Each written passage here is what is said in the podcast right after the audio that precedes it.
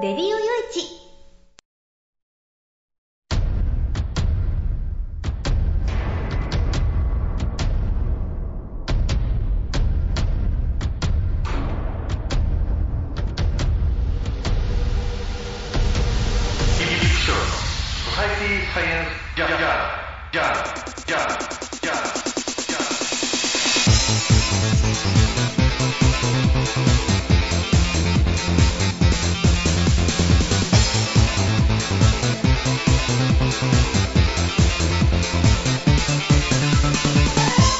皆さんハローじゃご機嫌いかがですか、えー、ソサイティサイエンスジャーナル第527回ということなんですけれどね。暑いですね。ほんと暑いですね。えー、あのどこが梅雨なんだっていうようなそんな日がねちょっとこのところずーっと続いていますけれども。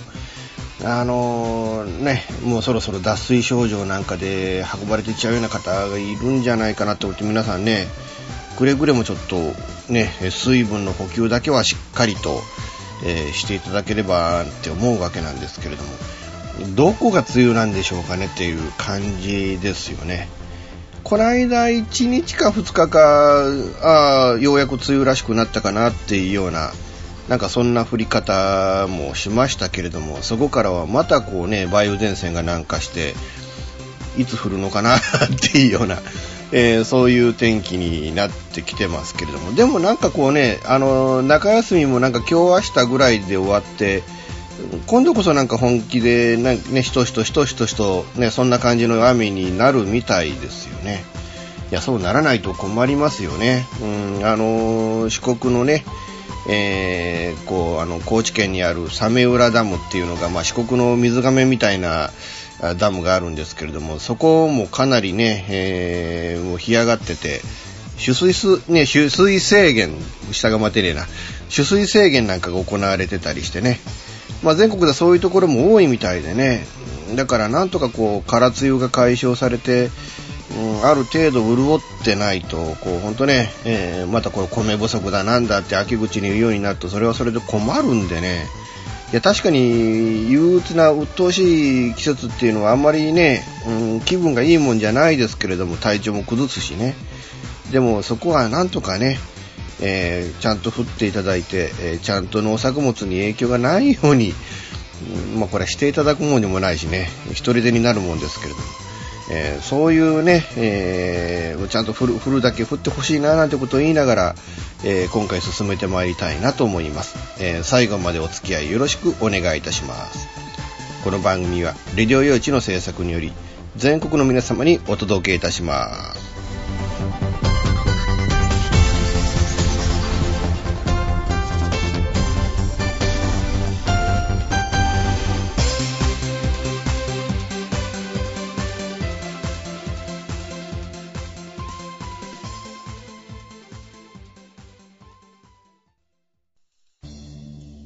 FM 多摩川をキーステーションに全国ネットでお送りする FM ミッドナイトハイウェイサタデースペシャルマイフレンド様のハイパーウィークエンドでは身の回りの出来事や1週間のニュースの中から話題を拾って毎週1時間お送りしております。また時にはゲストをお迎えしてのフリートークスペシャルとしてもお送りしております。週末の情報バラエティ番組マイフレンド様のハイパーウィークエンドインターネットレディオステーションニューウィンドで毎週土曜日に配信しております。ぜひ皆さん聞いてくださいね。テレビビンゴネットアイランド。会社で役立つ面白応援グッズの紹介をはじめためになる情報ミュージシャンの生出演など映像でお届けする30分の生放送。テレビビンゴネットアイランドは毎週水曜日19時30分から20時。テレビビンゴで放送中です。スタジオジュノンからのお知らせです。あ、あのや。あ、あのさ。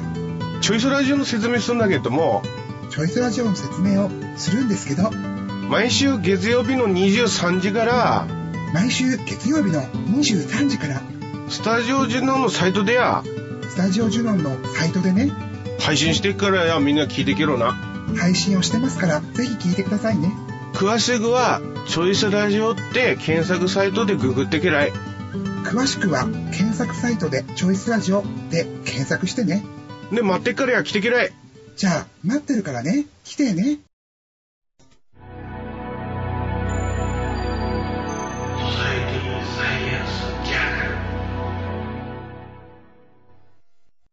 うん、今回悲しいニュースからお届けしなきゃいけないんですけどね、あの、本編であまり僕は不法を報じるっていうのをこの番組では今まであまりやってこなかったことで、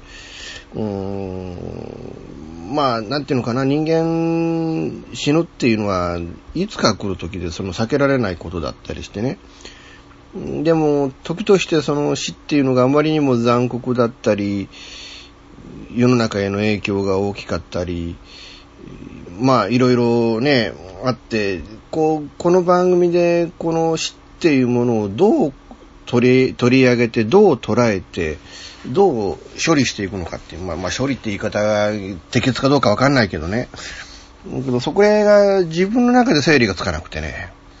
ねまあ大体このソサイティサイエンスジャーナルっていう番組を立ち上げた、もうそれはもう2004年の話だから13年も前の話だけど、あの、はっきり言って自分が言いたいことを言う番組っていう、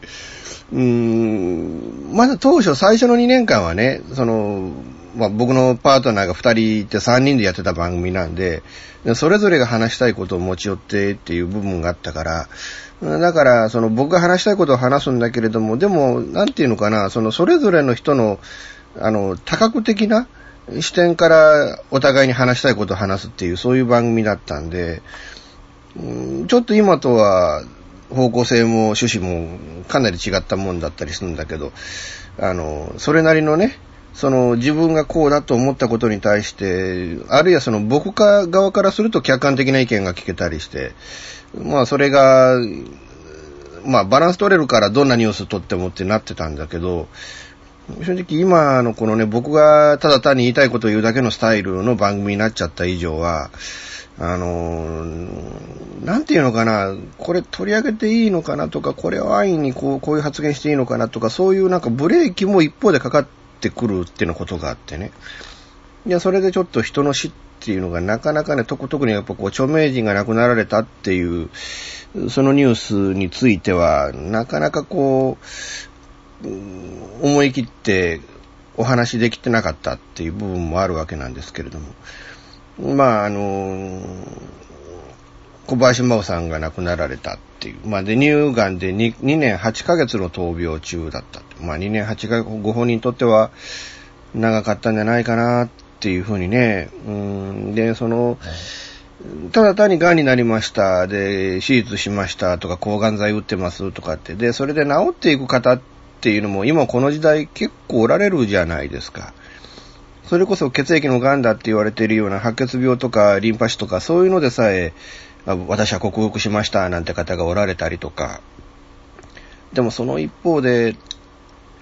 なかなかね、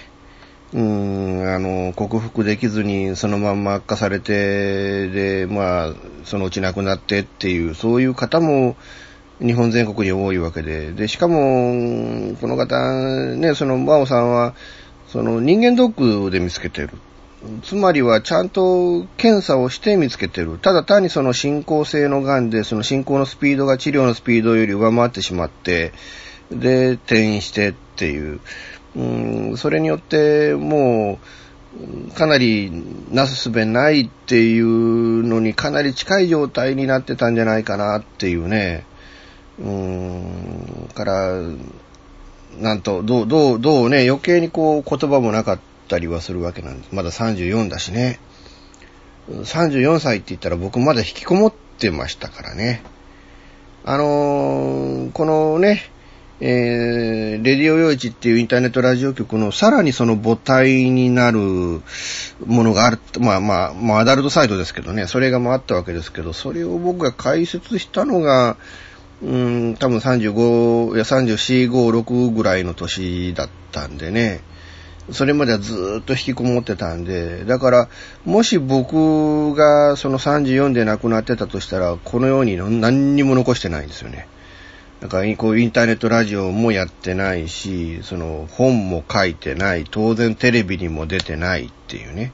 自分の名前は何一つ彼女と同じ年だっにもし自分の人生が終わってたとしたら、僕はこのように何一つ、その痕跡っていうものを残してない。そんな年代の時、ね、その年齢の時に彼女は、これだけ多くの人の心に残って、で、テレビの番組やら何やらで、それなりにちゃんと、あの、きちっと結果を出して、功績を残してですよね。だから、まあ、なんていうね、うーん、本当こう、早くから輝いて頑張って全力で、癌になってからもこう全力で生きて頑張ってきたんだなっていう、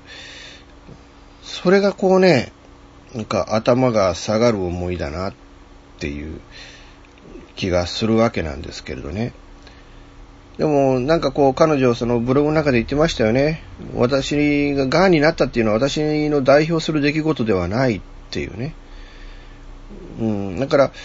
ある意味その彼女って、その、アナウンサーとして、まあそれもね、どこの局にも属さずに、最初からフリーのアナウンサーで活躍をして、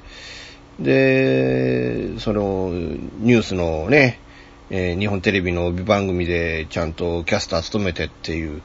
うん、そういう地位までなったっていうね。で、しかもお姉ちゃんはずっと TBS のアナウンサーで、まあ今はフリーになっておられるけれども、ななんか、なんか 最近ちょっとなんか、去年あたり瞑想してるなって感じもしてましたけどね。なんかわけのわからない歌を歌いながら踊ってましたけどね。なんか、なんかアイドルかなっていうのはね。だけど、それいう、ね、だけど兄弟でそういう全国の人にこう親しまれるような活動をしてね。うーん、だから目標を達成したい人でもあるんですよね。で、これだけ多くの人に心配してもらって、で、特にね、やっぱりその、私は癌です。で、癌と闘病してますってこう公表して、ね、日々、もう本当亡くなる数日前までね、こうブログを上げて、で、その中で多くの人が、特にやっぱりね、同じね、その乳がん、あるいはその転移性のがん、進行性のがんを患ってる方々、やっぱね、彼女のブログを読んで、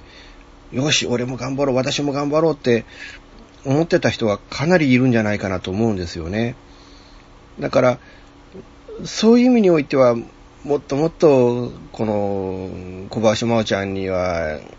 頑張ってほしかったなっていう、ももっともっと生きてほしかったなっていう。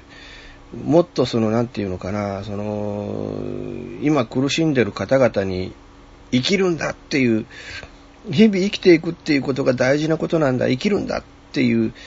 そういう勇気をもっともっと上げてほしかったなっていう。で、彼女も彼女でそういう人たちの共感を得ることで、私も生きるんだっていう、そういう勇気を手にしてたんじゃないかと思うんでね。だから、こう、もっともっと生きてほしかったなっていうのが、こう、今、今この僕が感じることだったりはするわけなんですけれどね。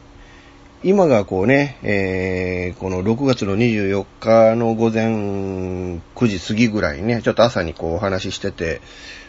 で、その23日の朝、結構早い時間じゃなかったかな。なんかツイッター読んでたら、なんか、エビゾウさんがね、なんか意味深なツイートしてる。人生で一番泣いた日だっていうね。うーん、なんかそれで、もうざわざわと、もう全国の人が、こう、なんか嫌な予感をして、やっぱりそうかっていうニュースが流れてっていうね。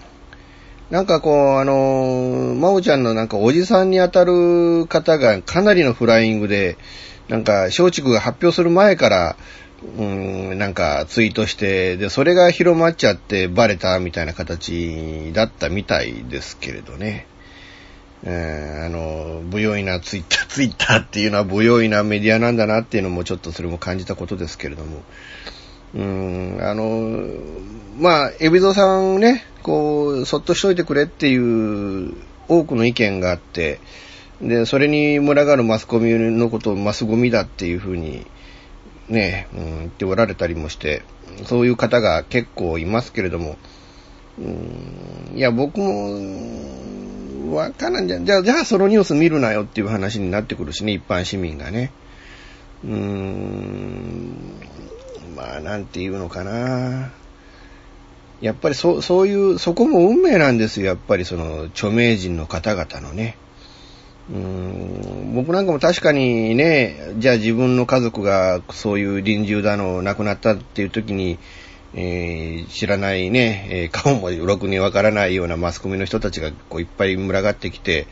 で、レポーターが来るだけじゃないですからね。えー、カメラが来て、音声が来て、ディレクターが来てますからね。となると、その、我々が想像する、その、さらの、さらにその3倍、4倍の人数が押しかけてくるわけですから、うん、ゆっくりと家族で別れなんていうのは、まあ、できる状況じゃないですよね。うん、だからまあ、松竹がね、えー、記者会見本人にやらすからちょっと勘弁してくれっていう、そういう姿勢になるのも、まあちょっとわかるなっていうね。うん、でも、海老蔵さんも海老蔵さんでね、あの、舞台の最中で、で、舞台が終わった後になんか撮影があって、さらに次のなんか舞台の稽古かなんかがやってたっていう。で、だから家帰るのが遅かったんだっていうね。まあ、大変なんでしょうね、歌舞伎役者っていうのもね。まあ、あのね、うん、やっぱおお子さんたちが、やっぱりこう、ちっちゃいうちでっていうのは、やっぱりこう亡くなったご本人ね、彼女も無念だったろうし、うん、まあ、大変ね、お母さんがいなくなったっていうのは大変なことなんでしょうしね。ただまあ、どうなんでしょうね。うん、エビゾさんも、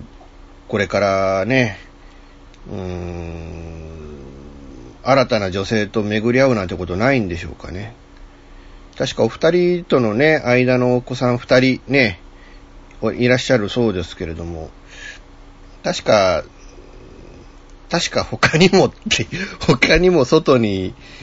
おられる方ですよねっていうね。うん、なんか他にも外におられる方ですよね。だからもしかして、まあまたね、まあまあまあまあ今こういう状況で外にね、作っておられるとは僕は思いたくもないですし、まあおそらくそ、そこまでのゲスじゃない、ね、イビゾさん。まあかつてはちょっとやんちゃで、いろいろとね、物議を醸したことはある方ですけれども、でも、まあそこまでのやんちゃな方じゃないとは思うんですけれども、でもまあ、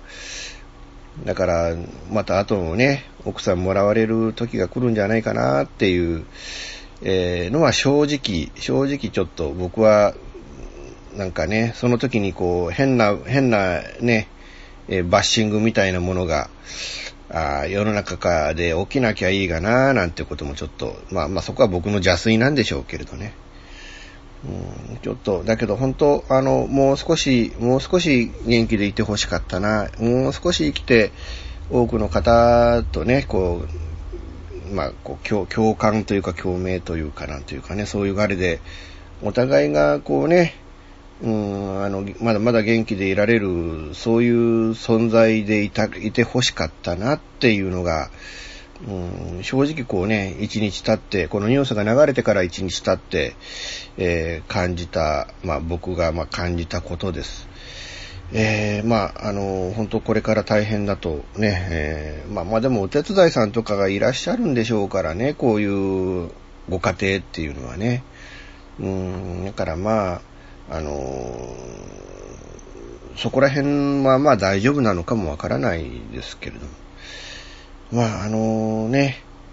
うーん、あの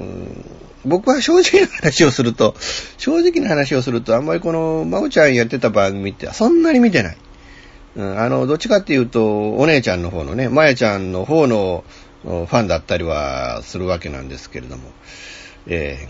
ー、まあ、あの、ご家族の方もね、とか、まあ、多くのファンの方も、なんかこう、昨日はその悲しみの一日だったんじゃないかな、というふうに、まあ、思います。えー、哀悼の意を表したいと思います。現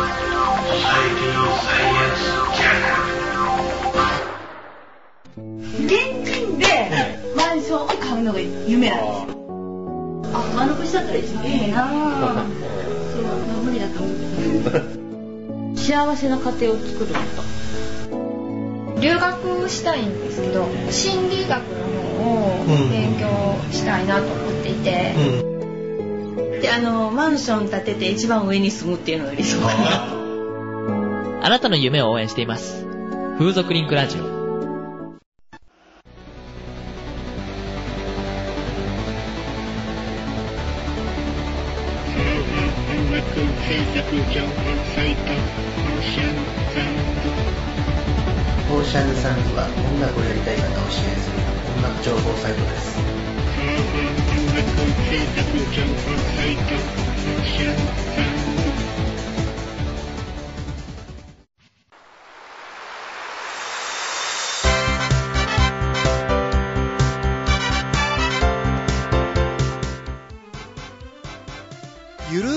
話はフェアリーテールが気が向いた時に更新する、えーその時興味があるものゲームの話自転車のお話まあ社会状況のお話そういうものを題材に、えーゆるくゆるく語る番組です。ぜひ皆さん聞いてね。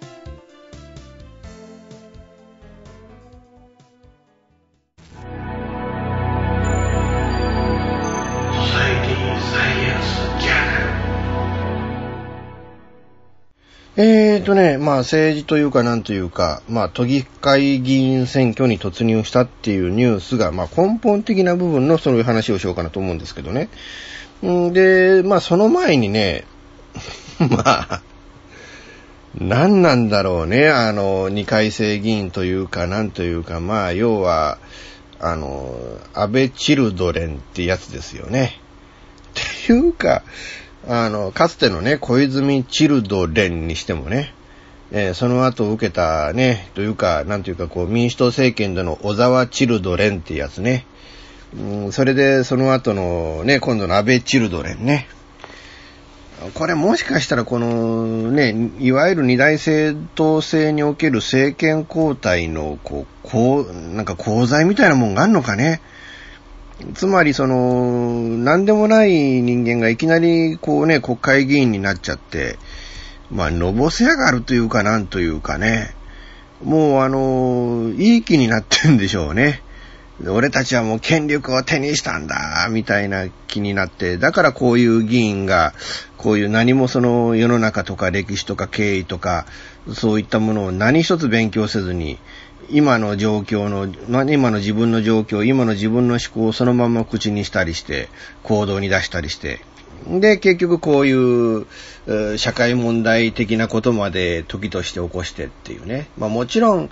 真面目にコツコツと頑張ってきて、えーそれなりにね、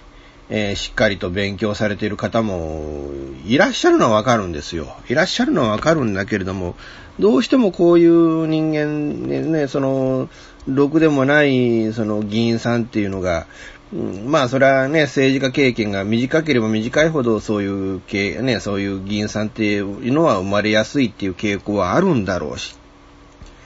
まあ、この豊田真由子さん、ね、ご自身だって、ね、この録音がご自身だっていうのは、まあ、認められたそうですけれども、まあ、あの、録音されているものにしても相当なもんですよね。相当なもんですよね。うん、誰か書いてましたね。あの、昔奈良県で引っ越し引っ越し、さっさと引っ越しって、延々と何ヶ月も何年もやってた、あのね、えーあの、おばちゃんが、まあ、捕まりましたけど、なんかあれに匹敵するような、まあ、リズム、リズミカルにバッシングをするっていう、えーあの、ミュージカル風とかね、えーあの、自分に酔ってんですよ。これ完全に S の体質だと思うんでね。その、秘書の人をいじめるっていう、いじめてる自分に酔ってるんですよ。うん、だから、まあだから本当プライベートでもこういう安な方なんじゃねえかなっていうのをね、あの、こういじめてる音声で、こう、本当感じたわけなんですけど。まあ、しね、秘書の方もコロコロコロコロ変わってるらしくて、そらまああんな目に合わされたらそれいつきませんよって話ですよね。うーん、あの、まあ、あの、次のね、えー選挙におそらく、おそらくもう出られないとは思う。ね、もう離党の時点で、次の選挙は多分公認はね、されないんじゃないかと。公認するようだったらもう自民党も終わりですからね。えーだからそういう、ね、ただもうその、都議選関係者は、これ逆風どころか暴風が吹き始めたと。うん、ただでさえこう今自民党はね、都議会においては逆風なのに、もう本当、こう暴風が吹いているっていう、のが本当ね、えーそれは正直なところなんじゃないかなと、えーいうふうにまあ思いますよね。そのまあ暴風、自民党にとって暴風となっているこの東京都議都議会議員選挙ですけれどね。まあそれに、ね、選挙に向けて、まあ豊洲か築地かっていうので、うん、あの、ギリギリまで、こうね、あの、引き伸ばしてた、決断、ね、決断を引き伸ばしてた小池都知事なんですけれども、うーん、あの、一応そのね、えー築地も再開発しますよ、と。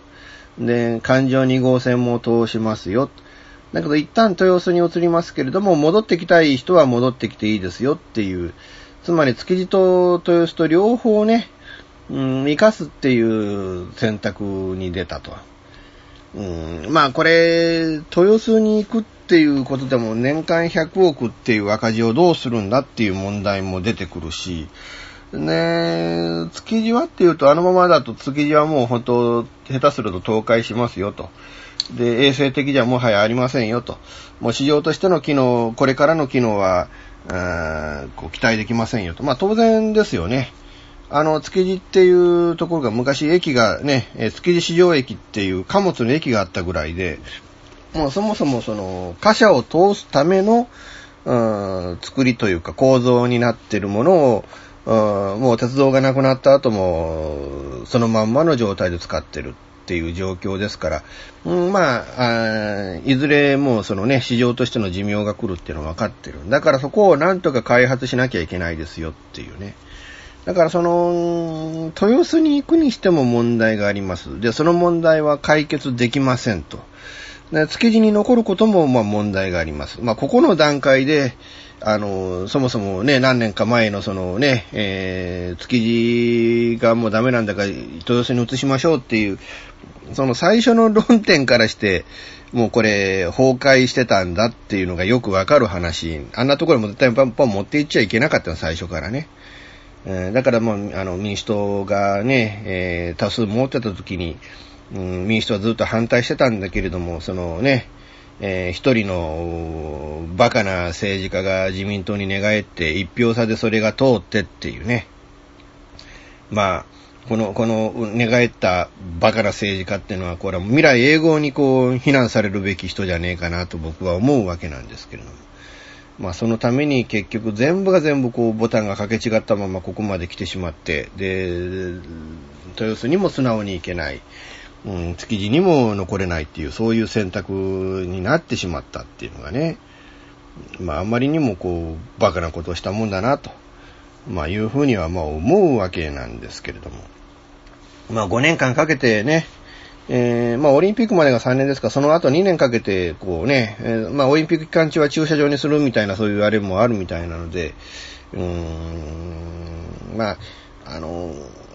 市場関係者の人はね、えー市場は一つがぜあの前提だ、その、築地だ、豊洲だ、両方にって言ったら、その中央市場としての機能を失ってしまうっていうね、その気持ちもわかるんだけれども、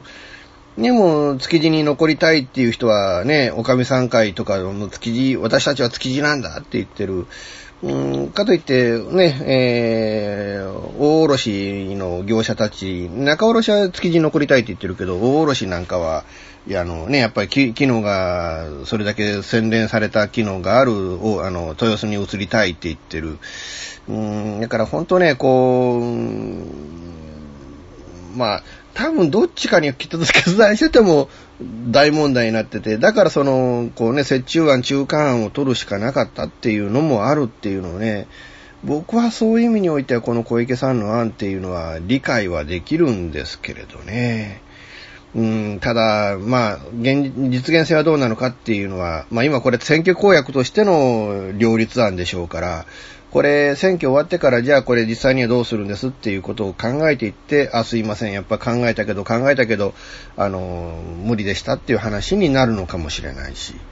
うん、あるいはそのね、都民ファーストの会っていう会が議会を牛耳るような体制になれば、あとはまあまあどうにでもなるわ、みたいな、そういう考えがもしかしたら、そのね、えーあるのかもしれないしっていうので、うーん、まあ、あの、これから白熱したね、えー戦いが、多分もう、もう一週間ぐらいなんですかね。えーまあ、どまあ、まあ、何日、いつちょっと開票になるか僕もちょっと、7月って言ってたな。だから2週間ぐらい選挙期間あるんですかね。えーまあ、あこれからね、えー論戦が戦わされるわけなんでしょうけれども。うーん、ただもうね、なんていうのかな、その、別にね、僕はその小池さん、あるいはその都民ファーストの会が、あ今後ね、えーその東京を牛耳っていこうが、自民党に引き続き牛耳られようが、うんそれはまあ僕としたら岡山県民なんで、岡山なんで、東京から岡山って言ったらものすごい距離離れてますからね。だからまあある意味どうでもいいっちゃどうでもいいんですけど、うん、でも、そこはね、うーんあの、なんていうのかな、あの、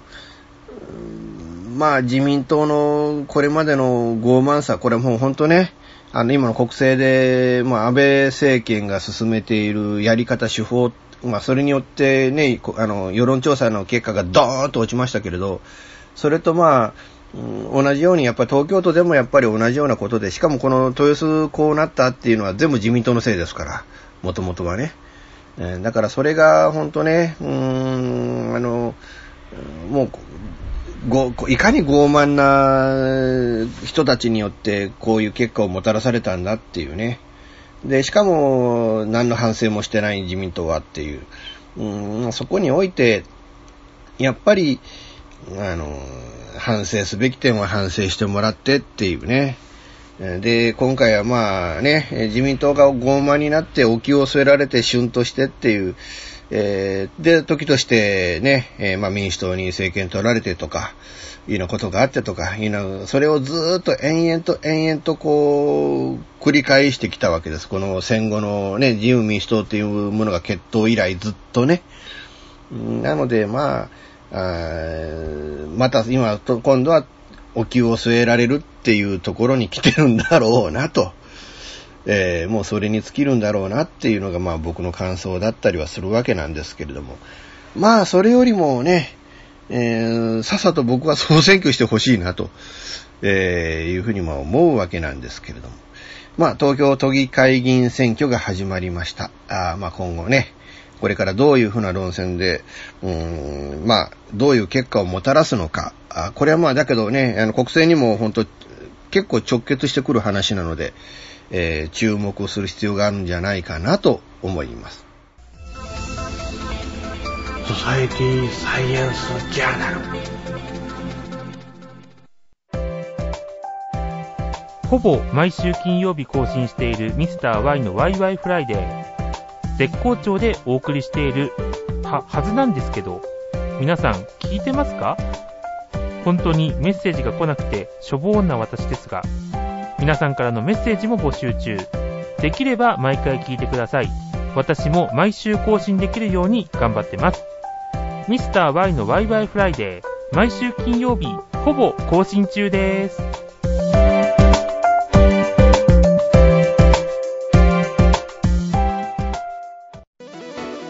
デジタルスタジオ What's New は音、作り方、広め方のすべてが新しい次世代の音楽を作り出します。私たちは自分たちが聴きたいと思える音楽を作ります。私たちは既存の方法にとらわれない。今そしてこれからの方法を追求します。私たちは支持してくれる世界中の身近な人へ私たちの音楽を届けます。応援してください。デジタルスタジオ What's New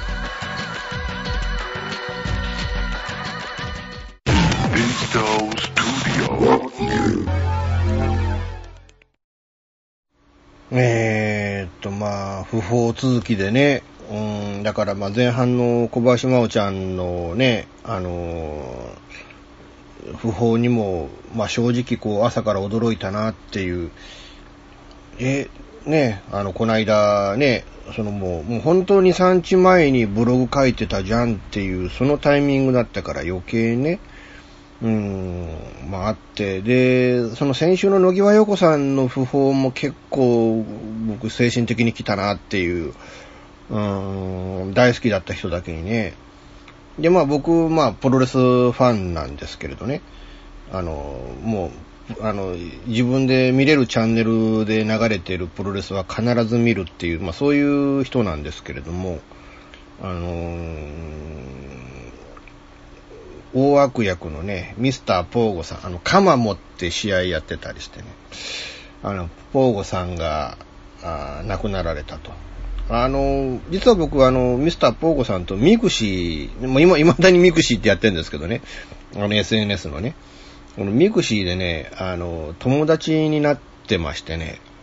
で、去年の10月ぐらいにね、なんか腰が痛いっていう、あの、日記を書かれてて、で、まあ、あの、ヘルニアで手術をするんだっていうのね、うん、書かれてて、で、それで、ああ、そうなんだな、まあ、まあ、お年だからなって、で、そっから、あの、全くバタッとこう、日記の更新がなくなって、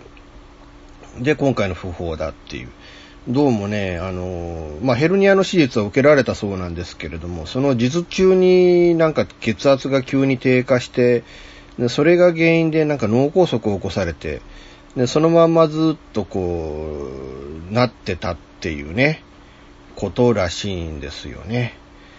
うん、あのー、なんていうのかな。で、なんか亡くなる前日になんか、ポーゴさんなんか大仁田さんに電話をかけてたっていう、うん、だからもしかしたらなんかそういう、まあ、ご本人じゃなしにご家族の方の可能性もありますけれどね。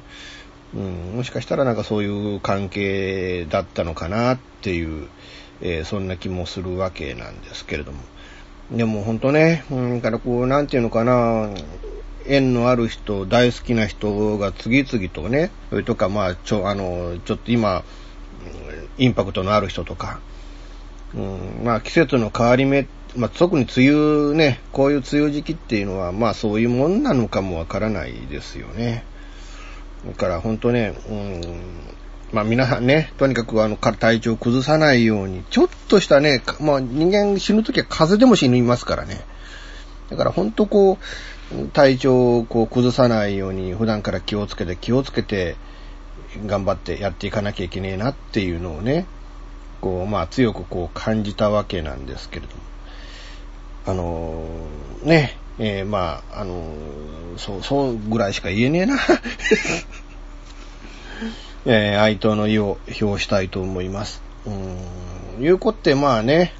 あのー、まあ、あの、家計学園問題にしても、その前川さんがね、記者会見をして、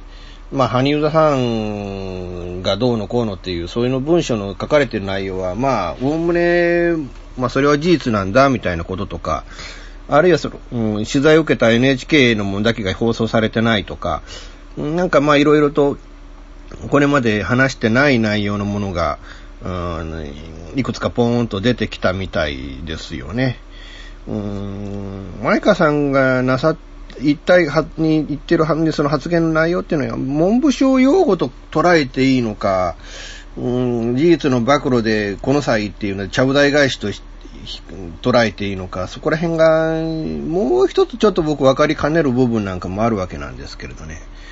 でもまあ、あの、一応ね、やっぱりその、事務次官をされてた方なので、ん、で、まあ彼は彼なりにね、えー、まあ、その、信念を持って行動されていたんだな、こういう国政にっていうのは、そこはちょっとね、その、発言から、読み取れる部分なんかもあるので、うん、だからまあ、もしかしたらなんか次の選挙あたりで、なんか民進党あたりが、あるいは自由党あたりがなんか引っ張り出して、あの、俺やるんだ、みたいなね、ことになるんじゃねえかな、みたいな、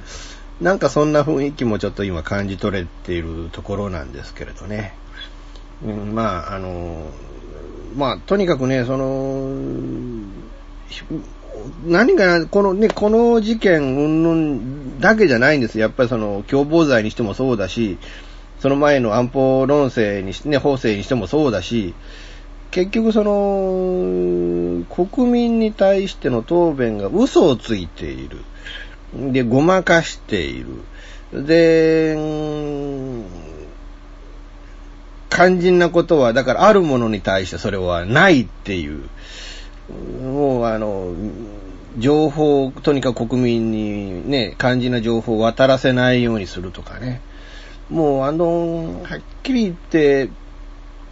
なんていうのかな、その、今の安倍政権っていうのは、国民に対しての、なんていうのかな、敬意がないというか、配慮がないというか、何がやっぱり誠意がないんでしょうね。うん。だからその誠意がないっていうのが一番のね、僕としたら気に入らない点でね。えー、まあ、あの、とはいえね、これだけもう、あの、一強で、自民党の中でも一強で、で、その、自民党が一強でっていう、そういうそのね、権力が集中しすぎている中で、何がどうね、えー、とにかくその今後、うーん結局のところ自民党、安倍さんのやりたいことがこのまま突き進めてしまうだけなのかなと。日本っていうのは本当にね、こんな独裁国家だったのかなっていう。そこがね、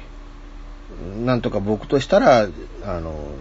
是正されてほしいなって思う部分なんですけれども。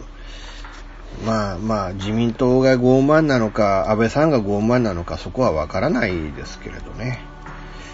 うん、まあ、あの、と、まあ、あの、こうね、自民党にとって部が悪くなればなるほど、なかなか当面選挙なんかやらないでしょうから。うん、だから、まあ、来年の末まで下手するともう何もないのかなっていう。